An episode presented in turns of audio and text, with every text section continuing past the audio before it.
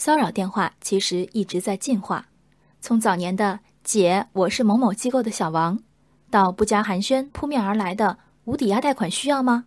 论效率，论信息量，接电话者只有一个“福”字。所幸，电信运营商也在进化。据澎湃新闻昨天报道，中国移动日前推出高频骚扰电话拦截业务，该业务利用定期更新的后台海量黑名单数据库，为用户自动拦截高频骚扰电话。并发送短信提醒。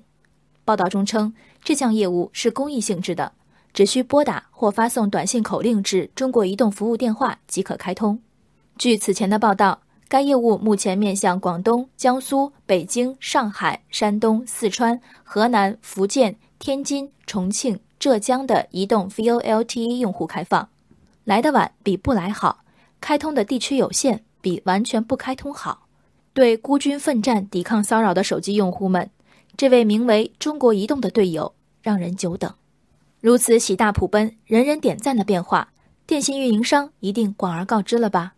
答案是并没有。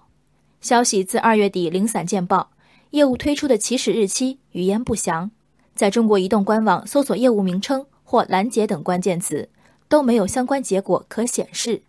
做了好事不留名，犹抱琵琶半遮面。这也许是因为开展这样的业务本需要运营商付出壮士断腕般的决心。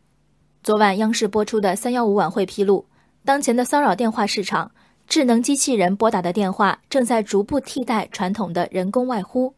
真人每天呼出三五百个电话已接近极限，而机器人一天能打五千个电话。节目中，翼龙新科人工智能科技有限公司吴经理表示。其公司一年多打出去的电话已超四十亿个，四十亿这个数字如果属实，对中国十数亿手机用户意味着人均三五次的打扰和挂断，对运营商就意味着电话账单上的四十亿行小字。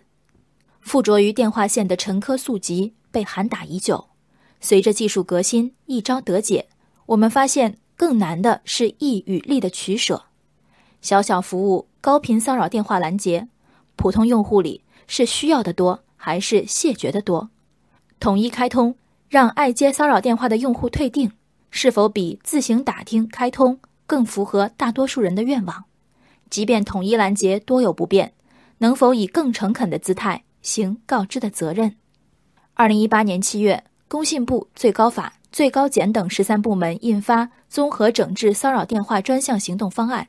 其中明确要求，基础电信企业要加强骚扰电话拦截配套技术系统建设，利用云计算、大数据等技术手段，加强数据共享能力建设，提升骚扰电话识别和拦截能力。骚扰电话拦截，运营商有责。中国移动之举，开风气之先。但除此之外，先行者的动力是什么？